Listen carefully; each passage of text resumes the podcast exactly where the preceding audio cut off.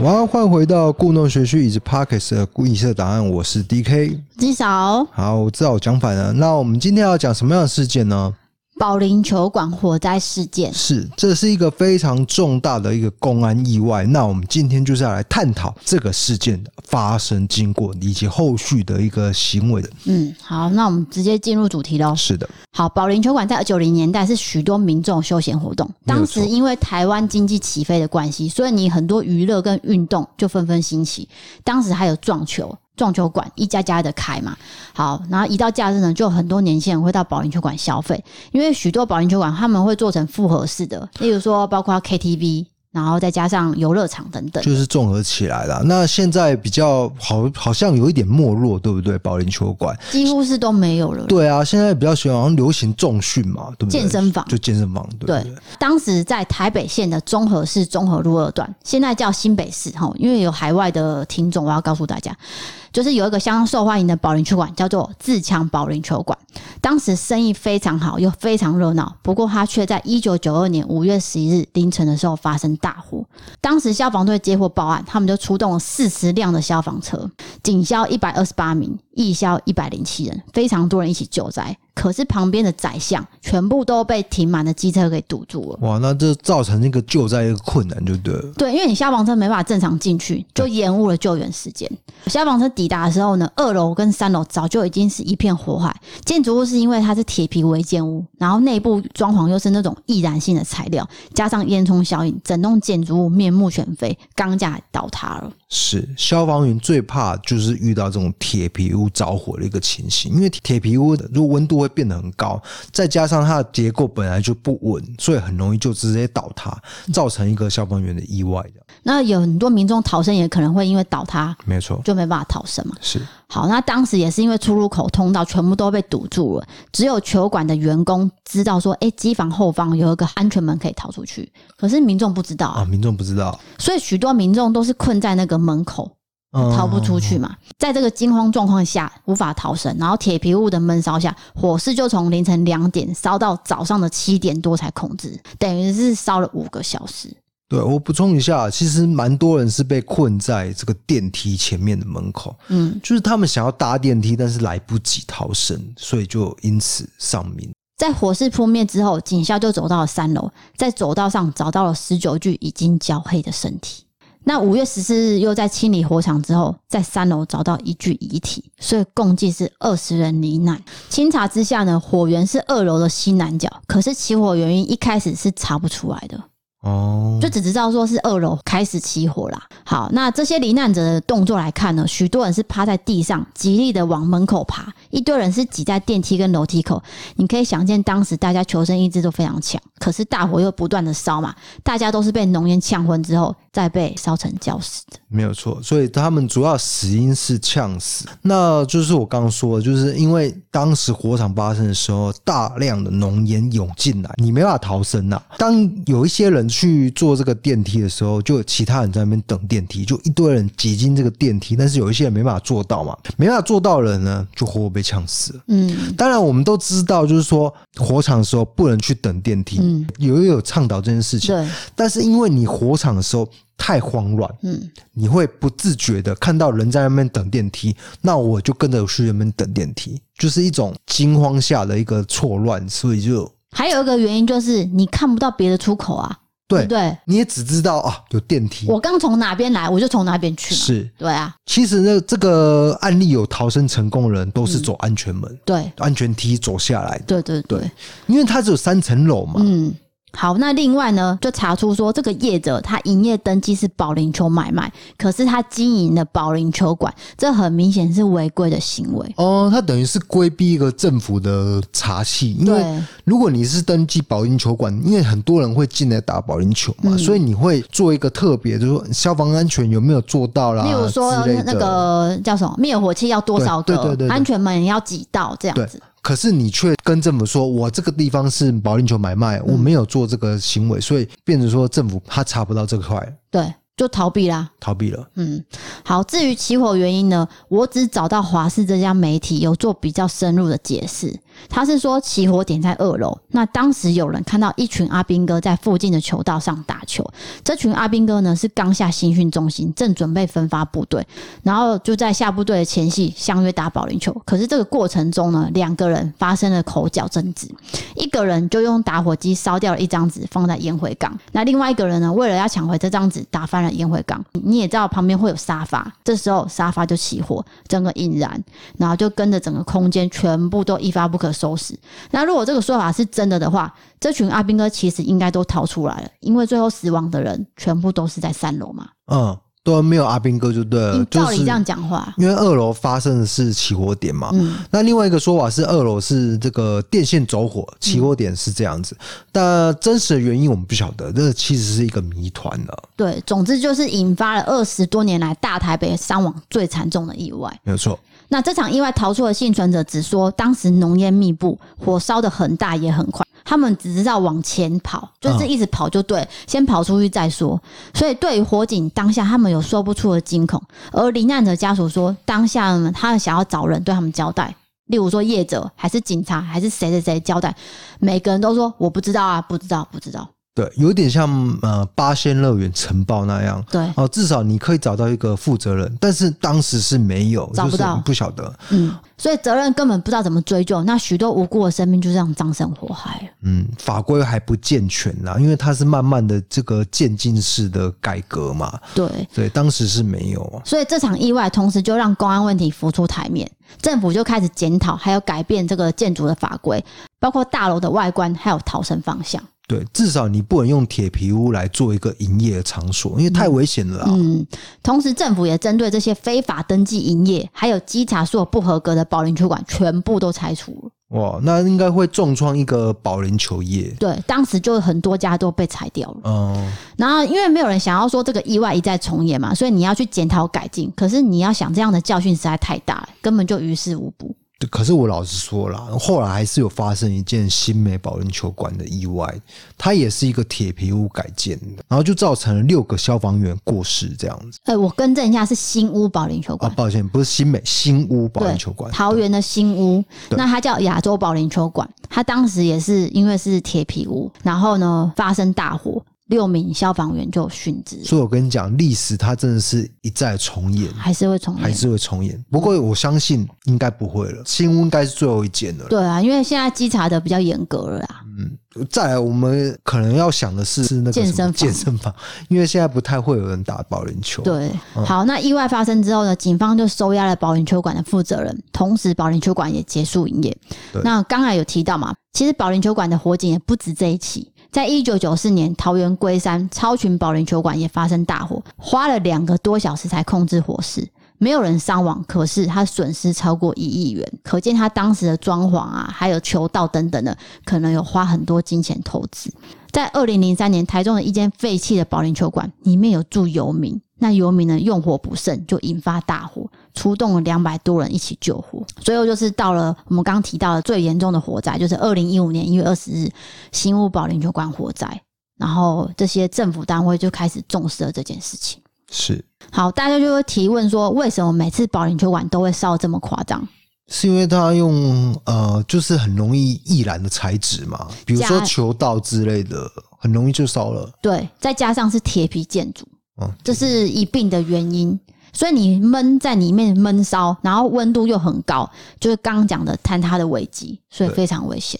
对，而且你一烧就是烧很久嘛，嗯尤其是铁皮是一个比较便宜的材质，就对很容很容易最近就建起来，但是不像水泥建筑这样。对那当然也是发生危险的那个几率也是很高，这对样子。。然后意外发生之后呢，过了一段时间，自强保龄球馆的原址改成有超市，然后资源回收厂，还有办公室啊、仓库等等的。可是不久之后，全部都搬离了，那事件也就告一个段落。之后呢，建设公司就把这个原来建筑物拆掉，在二零一三年改建成住宅大楼，所以现在是有一个建案在那边的。是它其实那个地段是非常好的，对吧？如果没讲错的话，诶、就是综合的算是蛋黄区吧，所以它如果做一个仓库或者是资源回收厂，其实是不符合土地效益。就有建商就看到这一块商机，就把它们整块买下来，然后打造成一个住宅住宅区这样。所以他推出了一个总销约十五亿的建案。嗯，好，那这个建案呢，也在当地居民口中不断讨论，因为大家都还记得当时保龄球馆大火的意外。哦，可是外地人不知道嘛，或者是没有做功课的人不知道，对不对？在这个时候呢，建案销售期间就发生了买屋的纠纷。有一对姐弟当时购买了预售屋，可是，在买后不久，偶然就知道原来这就是当年自强保龄球馆火灾的原地址，而且还导致了二十人身亡。他认为这个预售屋发生过非自然死亡事件，算是凶宅。他们就因为这件事控告了建设公司，认为他们没有告知这场意外，要求退费赔偿违约金。可是我觉得很奇怪，因为如果我是建商啦，我也不会说大张旗鼓地打广告在上面说啊，这个是对啊自强保，我本来就不会这样子嘛，对不对？其实那个上网一找就知道说这以前是什么地方对嘛，对对对对对，所以这个法院裁定下呢，就认为说这对姐弟是投资客，你不可能不做功课，所以就判决两个人是败诉，两个人的违约金呢也从总价的十五趴降到八趴。如果你是一般住户的话，你可能还不会做特别去做一个功课。可是，如果法院认定你是一个投资客的话，他就会觉得你应该是功课做足了，你才会做这样子一个投资吧。所以，你应该是知道这件事情的，因为你是买来赚钱的啊、你怎么可能不做功课呢？所以你才会败诉。对所以当时是这样子啦。好，那这栋到底算不算凶宅？其实凶宅的定义是说房屋内发生非自然身故嘛。可是这起案件呢，房屋已经拆除了，然后多年后又重建，又有新的建物，其实是不能视为凶宅的。嗯，就是说，它这个土地上面有发生过凶案，但是土地上面的建物已经多次改变用途，所以也你拆掉了啊。嘿，你不能把再把它视为凶宅。对，好，那接下来我要说到民俗说法喽。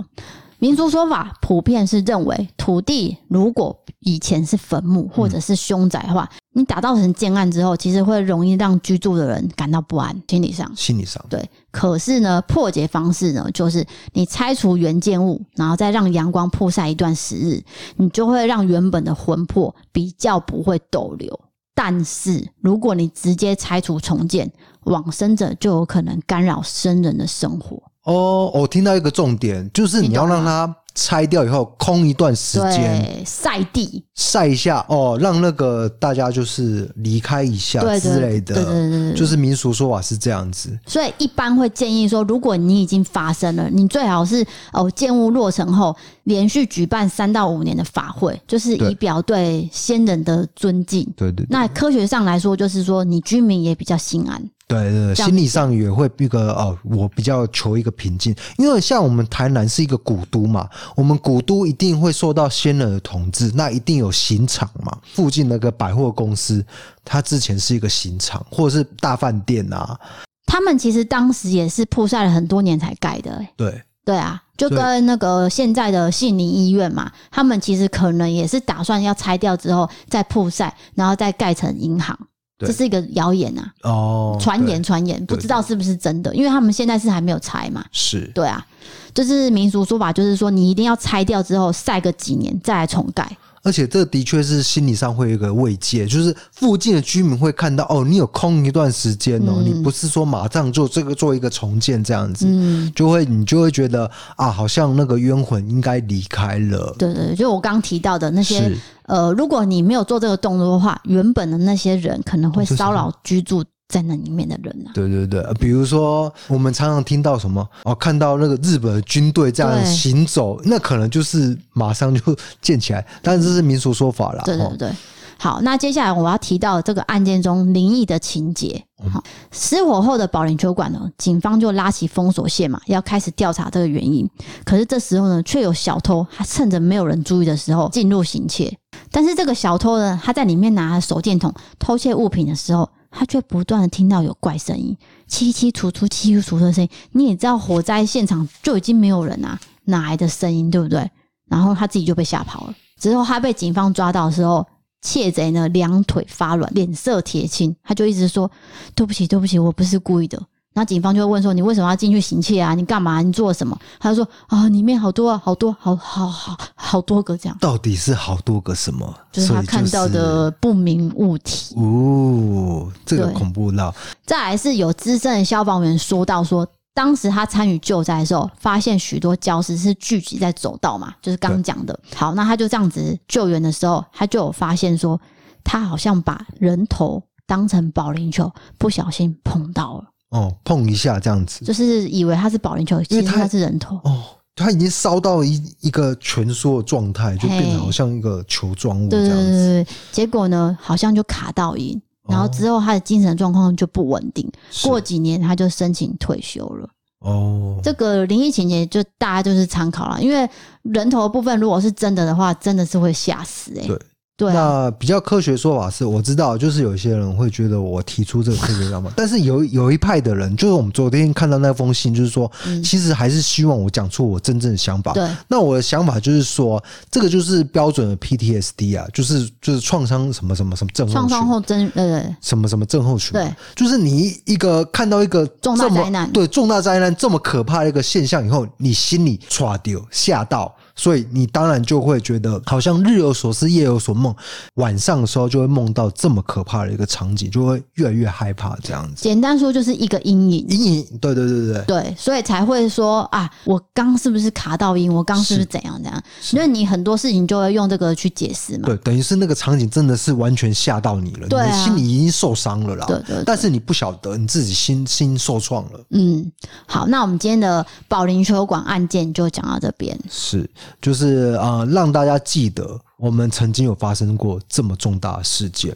那我们也希望说，现在兴起的健身房，因为现在健身房有大有小，你也知道现在有那种私人教练，他有租一间很小间的，然后就只教你一个人对，那种，他可能是藏在民宅的某一间。对我们不是说说那种连锁企业，那个应该是比较会符合法规的。蜗苣那种，对对对对，对嗯哦，你自己讲出来，反正就是 某种品牌。对了，对，比如说什么健身工厂对对啊，对那你讲我就我就讲健身工厂，这样比较平衡一点哦。那种可能比较不会有问题，因加为上他很知名，对我们说的是比较小的，嗯，有一种那种透天改建的，你知道吗？就是真的是比较小型的，然后里面的那个健身教练可能也只有一两个那种嘛。对对对对对，小型的。那你那种可能就是要注意一下，它到底有没有符合法规呢？嗯，哦，对不对？对，就是你在运动期间，你还是要注意是不是有安全上的问题，没不要错想说啊这件事一定不会发生在自己身上，因为这种事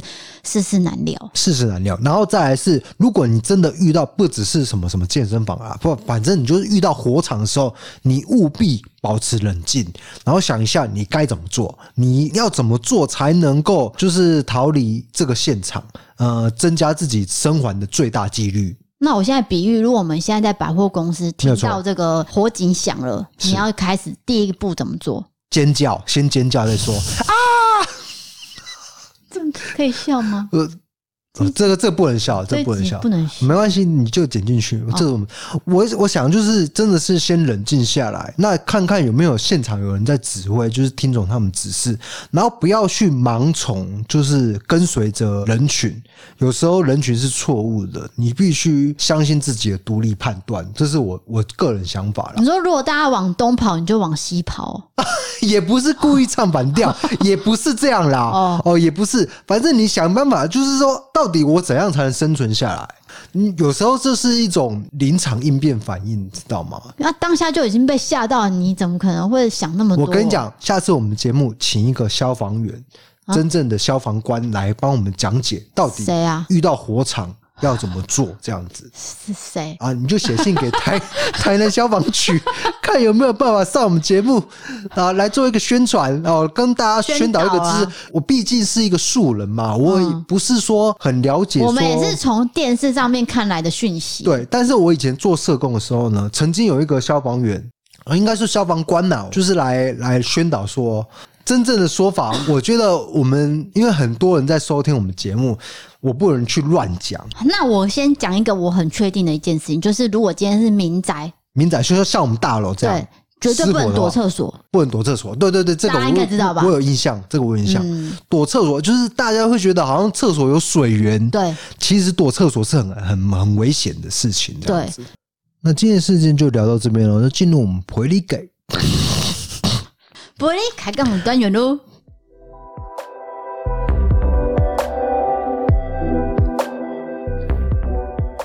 好了，第三，那我们今天伯利开更要聊什么样的事件呢？我们在讲网友投稿事件前，我们要先小聊一个呃最近发生的事情，是就是我们在四十二集台湾第一起空难这一集呢，我们有提到，就是有人留言说，诶、d k 很吵，然后 DK 很爱提出科学的解释，然后他的文字呢有非常多的情绪，对不啊，对对对对，那其实我们也很明白，这个人其实就是在发泄啦。说真实一点，就是他可能当下心情也不好，然后他听到你那边 嘻嘻哈哈，然后又解释了一堆，他就写了一封就是情绪性的字眼的信，这是样我我我能够理解他的想法，对对对但是我不是说怪罪他，我也不会觉得怎么样，因为我们做这个节目，当然就是要接受任何的批评与指嗯教，只是说我们常常会在意这样子的一个就是充满刺的这个信里面，我们就会觉得好像有点受到伤害这样子。可没有是啊没，有没有，我们现在已经心理素质有提升了，没哦有有那么有有在意了。对对对因对，为大家就是担心说我们会在意这些留言，不不不改不变不了我们的 style。 不不不不不，没问题的，没有问题。就是有的时候会一时之间会在意，当下我是说啦，对对对，对就是你打开那个私讯的时候，你当下会觉得哦痛一下这样子，嗯但是一下子过后就不会觉得怎么样了。对，所以支持对我们的听众也不用担心说我们会改变风格，会为了这个少数改变风格，因为我们知道说这些很多都是第第一就可能故意针对嘛，对第二就是发泄嘛，对所以我们还是一样。好那我们也感谢这些支持我们的人，我必须讲，就是我因为我上次上一集那个什么空难事件，然后我就说说了一半，我就不讲了，就是说我不敢提出我的解释。好，我现在讲，上次我们讲那个神冈空难事件。发生这个灵异的传说嘛？那我觉得呢，我会解释成是 PTSD 啊，本来是一个很淳朴的农民嘛，你看到这么大量的尸体，支离破碎，你一定会吓到嘛。吓到以后，日有所思，夜有所梦，就会梦到比较灵异的事情。你嗯这段话是复制盖保龄球馆那边哦、哎、对啊，可是就是我认为重大事故都会发生成灵异事件，你事后回想成是不是这样嘛？对不对，对？因为他是提到说冥婚嘛，对那他冥婚完，小姐的身体就有比较好了。对对不对？那这如果科学上解释，就是说你心情好了，心定了，身体就会好。对，就是你做一个民俗的仪式，你心情平复以后，当然就会 OK 啦，嗯，对不对？那民俗说法就是真的是冥婚啊。对，那我就补充一下我上一集没有讲到的部分。对，那我们之所以会提出来，就是昨天收到一封大叔的来信。那他在信里面呢，虽然有情绪性的字眼，不过呢，他都是鼓励我们的。对，他是鼓励我们对的，对对，那他在第二封信也跟我们道歉说，他的情绪性字眼希望不要影响到我们。我说我们没有，因为其实他讲的都是呃我们可以接受、也对很认同的啦。对对对，所以我非常感谢他的鼓励。那我也在这边做一个补充说明，就是上次我没讲到的部分，这样子。嗯那他有一段话，我觉得很有趣。他说：“呃，你们从叙述故事的流畅程度，我可以感受到 D 嫂每次写脚本的用心。那从 DK 的影片中，我也可以体会到 DK 的用心之作。虽然有人说反映 DK 他做的后置效果太吓人，但是我深感不以为然。毕竟粗快或是灵异故事的背景，难道大家会期待小鹿斑比的插图吗？”是说的很有道理哦，说的很有道理。因为不只是这一则呃 email 给我们，还有其他人就是说我们不要太在意那些人的说法。对，其实我们没有那么在意，只是说那一天刚好提到。当然你可以再去听一次，其实 D K 那天还是嘻嘻哈哈，没有变啊。对不对？因为我在讲事情，他还是嘻嘻哈哈，他没有变，所以我对们就是不会因为这些人改变啊。说是这样说，但真的老老实说，这种负面批评难免会影响啦。我我知道你说的，就是说啊，我们没有改变，但是的确当时呢，我在录影的当下，录这个录音的当下，我一时之间想要提出科学解释，我就会想到那封信，对所以我就丢了。嗯我的确有丢了，嗯，我也很谢谢这位观众，是说啊，你不应该退缩，嗯嗯你应该就是照自己原本步调，对对你对，该讲什么就讲什么，能够接受的就是接受嘛，啊，不能接受就算了，没有关系嘛，对对不对，对？他说：“诶、对不对哲人说过，我虽不认同你的观点，但我誓死捍卫你的发言权利。对对对对对啊！因为本人在下就是没有阴阳眼， 从头到尾没有见过鬼，所以难免呢比较不会有这个神学的讲法。我就是很希望望可以见到啊，因为我可以证明死后世界的存在啊。那这个是我一而再、再而三讲，就是我嗯对这个事情有兴趣，但是我看不到，嗯我会觉得很懊悔。呃，我们的节目没有办法完全的灵异啊。如果说你只想要听纯灵异，然后没有任何的讨论或是科学的话，可能就不太适合听我们的节目。对对对对对，但是你比较相信灵异，对吧？那是因为我有看过啊，对啊，所以就是说，我觉得每个人的生命经验毕竟是不同的，所以他遇到同样事情，可是会有不同样的想法。对对啊，那就是好那说明到这边嗯喽。对，就是在这边，所以大家不用担心我们会改变什么，就是一样出快一样是出快，然后灵异一样是灵异对啊，网友投稿一样会继续出现。没有错。好，再来就是进行到网友投稿，今天要讲的是鬼故事。又是鬼故事，OK，来吧。好，那这个人叫 E.T，他是香港人，他发生在中国，是在高中的时候。他说这个故事呢是在高中时期跟朋友去中国交流的经历。学校每一年都会举办就是交流的活动，那让他们认识这个升学的机会就对了。是那当学生的呢，基本上是不能拒绝这个机会，除非你有特别理由，因为基本上这个费用全部都是学校支出。哦，好，那这个交流呢，只待一天。那下一年毕业的他们，就是等于是把他们当成毕业旅行在玩呐、那出事的当天晚上，他们住了一间普通的酒店，不算高级，可是环境呢算干净。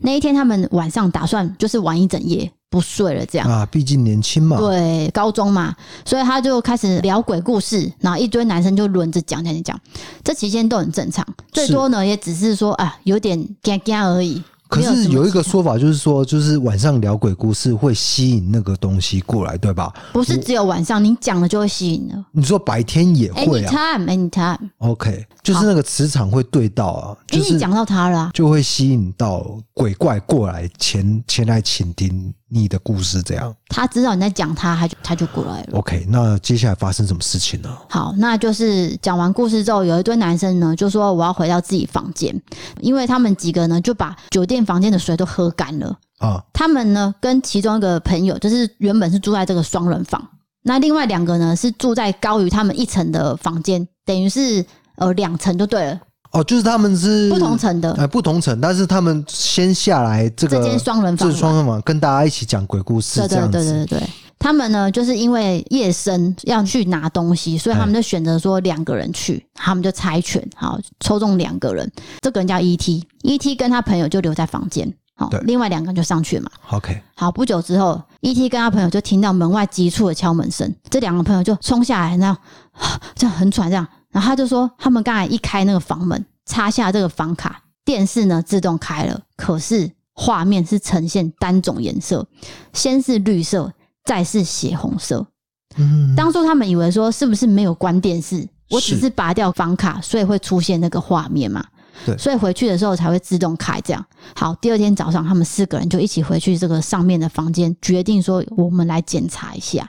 他们就尝试说不关掉电视，再拔掉这个房卡，再重插。结果电视是没有任何反应，也没有一台是红色跟绿色的频道都没有。哦，尤其是因为这个电视还要遥控器打开，你懂意思吗？我懂意思，就是他一插房卡，那个电视就自动开了。可是其实对是需要遥控器去按一个动作的，对，而且也没有一台是红色、绿色啊。对，就是他讲完鬼故事就发生这样的一个现象。对，然后离开之后呢，他们没有什么事发生。可是他回去查了一下，这间酒店呢是连锁的，也是某个集团下的酒店，可是传出了不少灵异事件。哦，那可能真的是有遇到啦，对不对，嗯对？就是因为你讲完之后，他过来了，然后呢，他就跟着你回去那间房间。哦，哎、这让我想到，就是我们不是有一次去北投，结果我们半夜的时候，那个门铃就响了，咯咯咯咯咯咯咯咯咯。咯咯咯咯咯咯，就有人按门铃哦，啊对啊你知道吗？就是那种咯咯咯的声音。结果我们打开房门，什么人都没有。你还敢 说？我跟各位讲，这他现在讲成这样，好像没他的 事。你知道当下他是不敢去开门的、 欸，是我去开的、欸，我知道啊，我觉得最讽刺的是，我是一个无神论，对可是你胆子比我大，你就是相信有鬼的人。我就是要出去看啊，对啊，我要出去看到底是谁啊，还是有鬼啊？可是我们打开门那一刹那，哦，我知道，我知道，是你打开的，没有错。说你嘞， 不是我打开的 邀什么功 啊？啊！你打开以后，结果走廊一片空，你知道吗？因为我们旁边是电梯，所以我们杂音很多。可是我们是听到按电铃的声音，所以这时候我觉得不对。而且那时候已就觉得经十二点了，对就是一个阴阳交界的时是是间。是，那而且我发生在深夜，你知道吗？就对，是而觉且得很那恐时候我怖。们已经好像是睡着了还是怎样，对啊，然后就突然咯咯咯咯咯，你也不敢过去。我会怕啊！这个 你不觉得很荒谬？对，你不觉得很荒谬啊？就是我是一个，就我不相信鬼的存在，可是碰到这种事情，我就会怕。那你在怕什么？就是我怕是鬼啊！那啊你不是要想看鬼吗？ 对，他已经来了啊！ 那你不觉得很奇怪？好啦好啦，直接讲结果好啦。啦，结果就是因为按了两次嘛，对我就觉得不对，那对我知道要怎么处理，是就是直接打电话去那个服务台之类的、啊。对，然后柜台就说好，他请人过来嘛，对然后就请了一个女同事，就请了男同事过来，然后就在我们的房间门口，呃，房门打开，然后从那个天花板上面弄了一堆电线，这样。对，他就当场在我面前修。对，然后就这样弄弄弄，其实你也不知道他弄什么嘛。对好，那弄完之后就关起来，好，他们就走了，那就就再也没声音了嘛。就跟我们说，就是那个啦，就是什么可能有异常，装置有异常就对了、呃，什么接触不良啊之，类的啊，就真的没事了。没事啊。对， 那你在怕什么？没有，我没有怕什么，你不要在听众面前把我描述的好像很胆小这 样。没有啦，没有啊，没有啊，我没有。当下我也是，也是一一肩扛起这这这，恭喜什么？各位，打电话的是我，开门的也是我。到底你扛起了什么？扛起了棉被吗？ 你整个把我描述成一个表里不一的人嘞、不是啊，因所为以你哎不要这样子啊！你遇到这种事件，你就是要勇敢去看啊呐、我我是有啊，我有啊， 我不是请你打电话了吗？ 请我打电话，你怎么不自己去打？啊，反正就是说，你让我觉得很傻眼。当下事情，我想要退婚。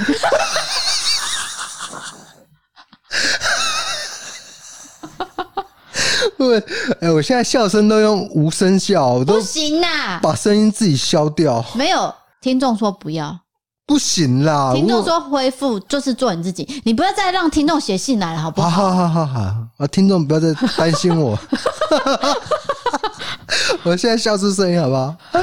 好好好，这个下一个可以可以可以可以可以这个这个可以哦香港人的故事我讲完了。 ，OK OK，继续前进，再来一个是新北市的一个女生叫阿是普普，她要跟我们分享一个灵异的经验。也是灵异的对，OK，在高中的时候，呃，她家里的门禁最晚是六点要到家。那六点也太早了吧？高中生你想怎样？哦，高中生哦。呃，可是六点我还是觉得有点早，所以他是要一定要回家吃晚饭就对了，因为六点是吃应晚该饭的是时间，对，就是是不要外。食啦哈。嗯，就家里会喜欢一起吃饭嘛？对对对多对半对对对，好，那他们家的社区的中庭呢？先说一下，就是你走到每栋房子，由下往上看，是可以看到每一户的主卧房的窗户跟前阳台的。你想象一下那个画面，就是你站在楼下一楼，嗯你往上看是可以看到每一户的主卧室的阳台，呃，主卧室的阳台，可是我们我们大楼也不是结构也不是这样嘛，什么意思对，啊？就是这样子。啊就是这样啊，对就只是是就是说类似我们大楼这样子对嘛，对对，对只是说他们是大中庭，所以对是每一栋都长一样，对对啊，对，我们这边长不一对样哦，。对对对这对样对，对好，那事情就发生在某一个礼拜的假日，他一如往常的，就是跑出门，然后玩到五点多回来。那这个阿普普呢，他有说，他本来他就是有习惯，就是在走的时候，就是会习惯看他们家的主卧房窗户那个前阳台。对，就是看一下看一下这样子哎，对，好，当天呢还没有天黑，他呢就一抬头，他就看到他们家主卧房的窗户，看到他爸是穿着白色 T 恤跟绿色的海滩裤，站在主卧房的窗户看着他。是那他就跟他爸打招呼。那一开始呢，他爸没反应，他就想说算了，好，他就继续往前走。结果这时候他就听到敲玻璃，这样砰砰砰砰很大声，这样敲他们家的玻璃，这样。然后他就往上看，他就看到说，诶、他爸是站在主卧室的窗户，然后偏靠近前阳台的那个角落。是他就觉得他爸有什么事吗？这样好，他就没想太多，他就上楼了，按了门铃，他哥开了门，他就问他哥说：“爸嘞？”然后他哥说：“在厨房啊。”好，他就进厨房找他爸，他说：“哎、你刚是在那个房间跟我打招呼，然后敲玻璃回应我，这样棒棒棒。”他爸说：“我从头到尾都在厨房煮饭，我没有空回房间。哦，好恐怖哦！就是说他看到的那个人是谁呢？更不晓得。对，他就把这个事情跟他爸讲啦，然后他爸也不相信，那他就留下一个伏笔，他说后续还有发生很多件事情，这只是其中一件。哦，所以他可能那个房屋真是有一些问题对之类的哦。你知道这个故事，我听过那个詹子晴丫头讲过，对，因为丫头她就是之前不是还没有做副业的时候，她的经济状况比较不好嘛，对她就会是带着她妈妈跟弟弟去租房子，啊、可是常租到鬼屋。哦，是哦，然后她就是也有次也是这样，就是她在楼下看到她妈妈在楼上还是怎样的，就一上楼家里根本没有人，更不是他妈妈，没有就人看到一个人这样子，对就跟那个不是那他妈妈这样子，不是， OK，就是鬼屋好像都会有这个元素在，就是让你看到不是人的人。嗯哼哼，对对对，好，这个鬼故事的部分结束了，我接下来要讲比较呃有趣的事情。 ，OK，这个人叫做大叶阿布，大叶的意思是说他是上大夜班的人。那他自己下了一个标题叫做“妈妈到底活在哪个年代”。好，嗯，他是全家大夜班的员工。呃，阿布当时是因为工作受伤，所以他的手绑着绷带，所以大夜班的时候，他妈妈跟妹妹就会陪他上班，嗯嗯，嗯嗯就是担心他啦。好，那天他也是陪他去上班。好，忙完一轮之后，妈妈就拿着一个东西跑来柜台，可是当时是有客人要买咖啡，阿布就先帮着客人结账。然后结完账的客人也还没走，妈妈就很大声的拿着一个东西，然后问他跟妹妹说：“为什么这个薄荷棒那么大、啊？这么大怎么磨啊？”这样，然后这个薄薄荷棒，对，薄荷啊，嘿哦，OK，然后他跟妹妹呢，跟结账完那个客人，那个客人也还没走哦对，全部就一起转过头去看，说到底是什么薄荷棒，全部笑了出来。你知道是什么吗？是哦吗？店里卖的润滑剂。 情情情趣的那种，对，而且还是有热度的润滑剂。什么叫有热度我啊？刚才就是上网找了一下对，，什么叫有热度、啊？那个市面上叫做热感润滑油，哦，擦了会温温的之类的，是吗？润滑油是热的啦。 热的，嗯热的，温有温度 的，就是他自己的妈妈，就是对他妈不拿了一个产品，然后问说这个，然后全部人都看着他，然后 OK 他们想说啊，妈妈的年代可能不知道有这东西，对对对所以妈妈就很疑惑。很新奇啦。对，所以他说他真不知道妈妈心里在想什么。这样，是好，那希望有任何就是情色的厂商可以找我们代言之类的。就是大家有我们现在招商中，大家有兴趣都可以跟我对，们我联们很络，便宜，非常便宜。然卖我后个杯 供哈。今天网友投稿就到这边，那接下来呢，我有答应大家要讲到推荐的台南甜点嘛，对对，我们在前三集呢有就是咸的食物啦，台南小吃啦，啊台南小吃啦。然后后来我们好像就忘记这件事情了，那我们今天就来补上。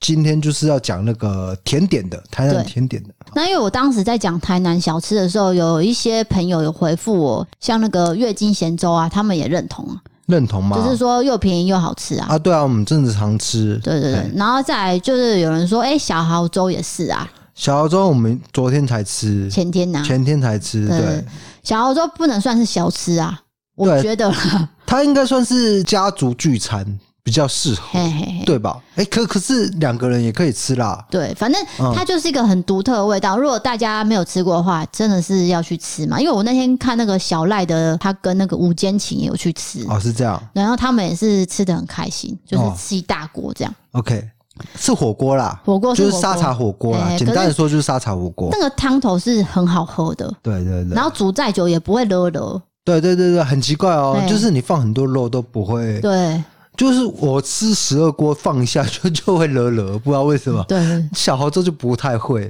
好，那我现在要进行甜点了。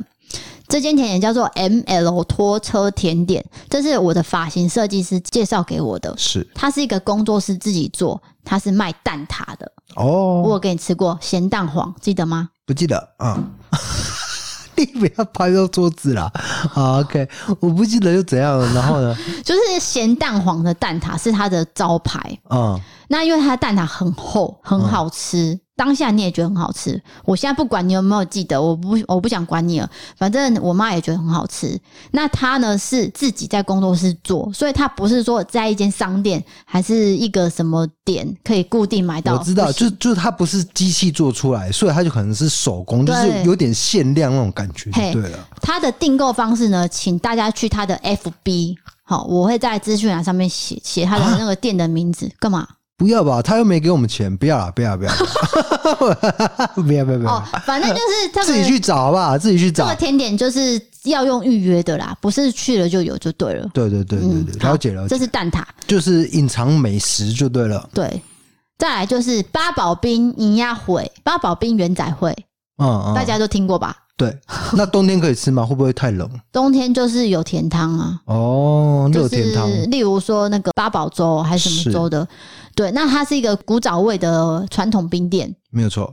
然后有配料可以选，然后也不会太甜。可是我刚刚就是有看到一些好像是呃外来客还是怎样，就是在 Google 评论就是说这么小碗就要五十块什么的，哦，嫌太贵，太小碗。嘿嘿嘿，反正你也知道再怎么样都会有人嫌贵嘛，啊这种对啊店都会有啊。对对对，对，所以可是我们是觉得说，像我小时候有吃过，一直到我长大回来这边吃，它味道是一样的啦，哦，就是都是一个古早味。是嗯，然后它的偶啊很大颗，可是我本身是非常怕偶啊这个东西的。你不喜欢偶尔，对，那你喜欢吗？对啊，你每次都把偶尔挑给我吃啊，因为偶啊真的很恶心啊，偶尔偶尔偶尔偶 尔，地瓜也是，你不喜欢根茎类，我就很奇怪萝，卜根茎我可以类。啊，萝卜啊，根茎类是萝卜吗？哦，随便啦，哦，反正就是偶尔跟地瓜你都不喜欢，黑啦黑啦，反正那间的专门就是偶啊。是对好，好下一间就是那个年代杏仁豆腐冰，哦，这个很，这个是连锁店吧？不哦，是哎、就是三不是吗四间啊，我不知道，反正圆环那边有一间嘛，保安路也有，保安有一啊，那那就两件以上啦。那体育路那间我不知道关了没，反正它也是开了很久的杏仁冰，那它是呃杏仁茶做汤底去做甜点的，对，它的招牌叫做综合杏仁玉露。大家喜欢吃杏仁口味的话，可以去点，因为它的汤底就是杏仁汤。那有些人是怕杏我仁知味道道，，就是觉得那个是厕所 A B，嘿，好像有人这有样有一讲。种厕所味嘛，对不对？可厕是所我们不会啊，我们不是会不会，我喜喜欢欢的。杏仁，对，这间是好吃的。那这是个上网找都有，因为这个非常有名。好，再来就是一九八零咖啡，对。那如果你是上班族的话，你就可以去喝啊。因为它是在呃中西区的永华路上，旁边有一家旅行社，名字我不讲，不不想帮他们打广告。你知道那个旅行社里面的柜台之前撞过我妈吗？啊啊什么？你就说车祸嗯，撞过你妈？ 在里面的小姐是啊就，是撞我妈的。哦，就是那个女生是，反正她是 我不好意思，我提到一个你提到个人私事干嘛呢？反正就是在那个星光三月前面那条路，永华路，它虽然是小规模，是可是它的咖啡都是很讲究的。那烘焙出来的味道是很香，因为它那个豆子有些是进口的。对那因为我不喝咖啡啦，你都喝什么？我都喝拿铁，因为我一定要就是咖啡加奶，哦我喜欢对这样对对子对的对组合。对，那味道很香。那我本身不喝咖啡，我是喝可可牛奶。对对对这个是真材实料，不是那种很稀释的那种。你也知道，有些可可是那种就是加很多水，整对对个对都对稀掉，不是，这个是浓的。所以大家呃，如果是上班族住在附近的，也可以去喝喝看。对对，然后纯粹就是推荐哦，纯粹推荐，没有那个收任何钱的哦。好，第五个、无名豆花在永福路上，这也是古早味的，没有太多花招，就是简单原味的豆花。这个在地人都知道，叫无名豆花。是，那我以为你会推荐无名豆花对面那一间什么？矿工什么的，黑矿工、那是啥呢？黑工号、黑工号啊， 黑工号对啊，黑工号黑工号就是有点贵啊，还好啦，五十块就可以吃饱了，我觉得还好啦。嗯啊啊，好好，反正你要推荐的是这间，对对对，OK，嗯我是推荐无名豆花，你要推荐黑工号也可以，因为黑工号也不会不好吃啊。没有没有，我们都有吃过，我们都有吃过。 我们没有收钱哦，各位，没有收钱，再次强调这，只是纯粹推荐而已。对对对。对但那是如如果你 愿意付钱打广告的话，我们也非常的接受。